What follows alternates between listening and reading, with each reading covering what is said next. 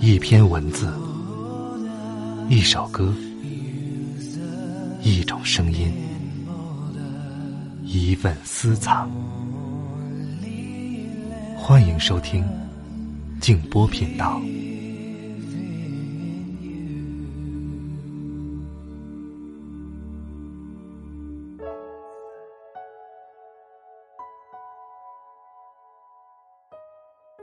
人们将女人关闭在厨房里或者闺房里，却惊奇于他们的视野有限。人们折断了他们的翅膀，却哀叹它不会飞翔。晚上好，朋友们，我是静波，欢迎来到静波频道。刚才这段话出自阎连科的作品《他们》。已经好多天没有给大家更新节目了。啊，不是不想，是不能。我已经阳过了，现在正在迈向阳康。你怎么样？有没有挺进十六强？能一直坚持到决赛呢？啊，这次生病呢，确实跟普通的感冒发烧区别挺大，反反复复。我已经第七天了，嗯，基本情况好转，就是还咳嗽的厉害。浑身发软，怕冷。嗯，给大家录音录一点儿，没有问题。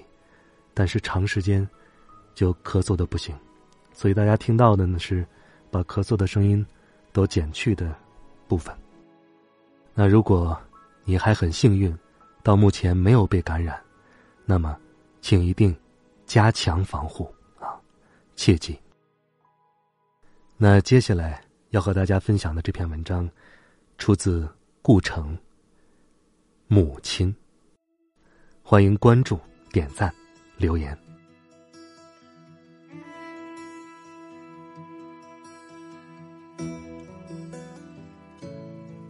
他在车窗上用手指画了下，就不禁笑了。果然有层薄尘。他一笔一笔画下去，敲着让他看。深秋的风天，两套车窗都关得严严的。票在上衣口袋里，吃东西，晚上冷，中途别下车，常喝水。下边写满了，就踮起脚，使劲儿的写在上面。第一次出门，请帮助。点着字，指着他。再向坐在他两边的人做手势，表情幅度很大，无声的说着，也不管瞄他一眼的那些人古怪的神情。终于报告列车即将启动，他十万火急起来，在自己左胸前画方块，挤在边角写着地址。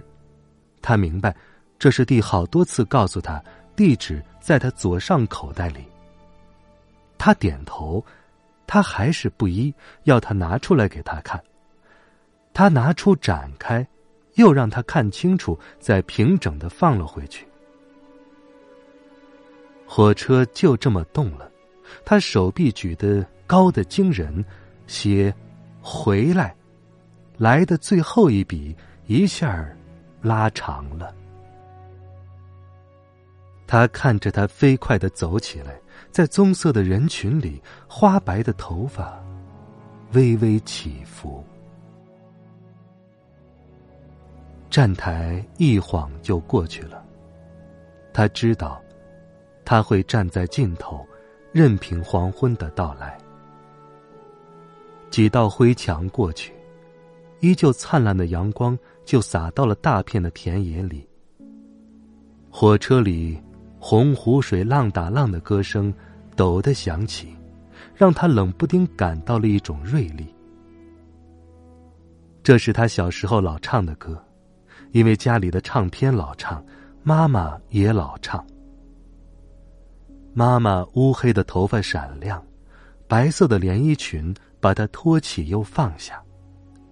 他喜欢这支歌。后来文革了。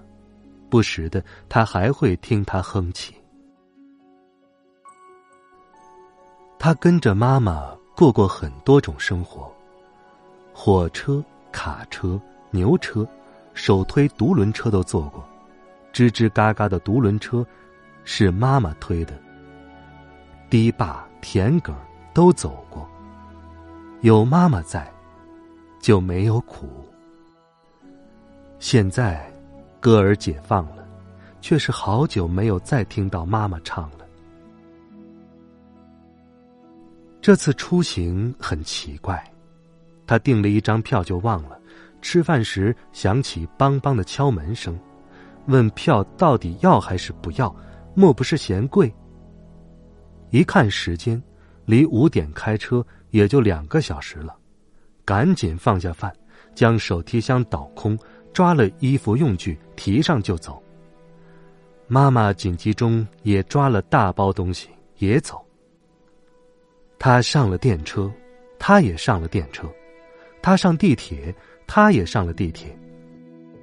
到了他上火车，就不让他上了。在地铁时，有半小时的运行，他算准了一半。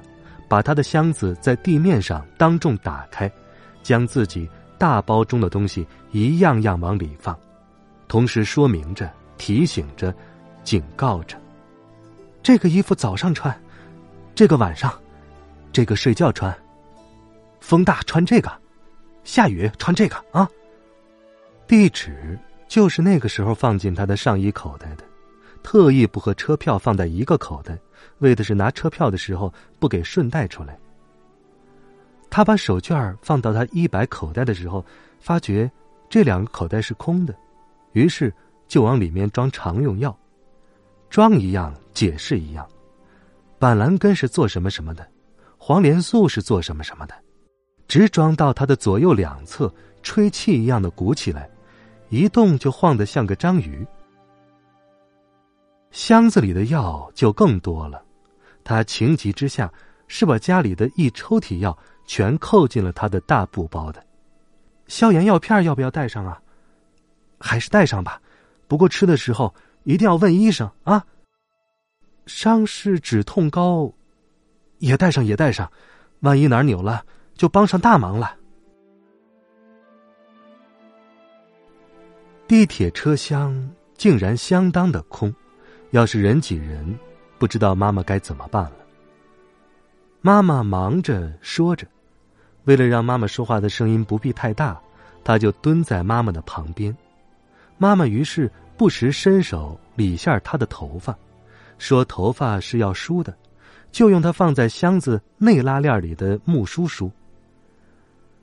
洗头的时候，一定要将洗发膏冲净，洗发膏放在箱子的左下角了。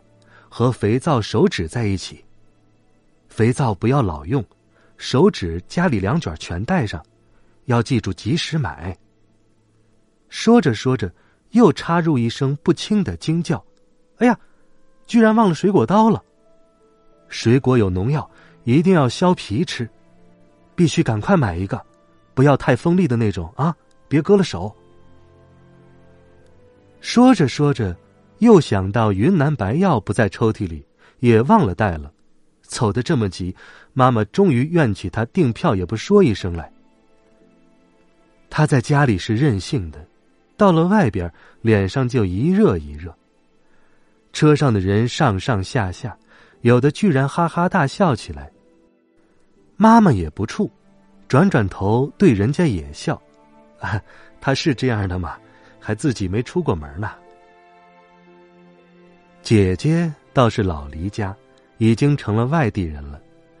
一回，他跟着妈妈一起送姐姐，妈妈对站在车门边的列车员，柔声细语的讲起了姐姐的各种病症来。神经不好，怕吵，胃痉挛，尿频，又说不是天生的。实在是因为生活太艰苦，工作起来又太努力了。说的姐姐面色发青，妈妈就开导说：“哎，有病嘛，就老老实实说给人家，你不说，列车员阿姨怎么知道？怎么帮你呀？”其实，列车员阿姨并不比姐姐看上去大几岁。火车临开的时候，妈妈忽然发现了忘记交给姐姐的饼干，拿着就向正在拉关的车门扔去，大叫着：“路上吃好消化。”饼干被车门正正的拦腰截住，妈妈便在站台上追着车门喊起话来。他年轻的时候，不是这样的，因为不肯开口问路，以致错过了进入考场的时间。他后几天投考的三个大学都录取了他，那是因为，他干脆前一天就找到了考场。然后在边上的车站或长椅上，将那一夜硬度过去的。他那时刚满十六岁，比他现在还小呢，只身从县城到上海考学。大学是他拿奖学金上的，解放军解放了大学，就不承认奖学金了，要求有生活困难的学生。申请助学金。他开不了这个口，就干脆精神一振参军去了。参军第一次长途行军，他将绑腿打得很紧，生怕走远路会散开。大步行军没很久，腿就勒得疼了，他咬着牙一步步落地，也不肯开口请求掉队松一下绑腿。后来。脚在鞋子里也肿了，最后竟一声呻吟，昏死过去。卫生员想剪他的绑腿，都下不了剪子。后来，他就有了很多病，到终于决心拿着全休假条请假的时候，领导不待他开口，便向他报喜说。他已经光荣的获准参加四清工作队了。到了陕西大山里，他全心全力工作，却不料晕倒在井台上。他最后一刻的坚持，没让他倒进井里，而水桶整个的掉了进去。可不知怎么的，到了儿女上，他就全换了一个人。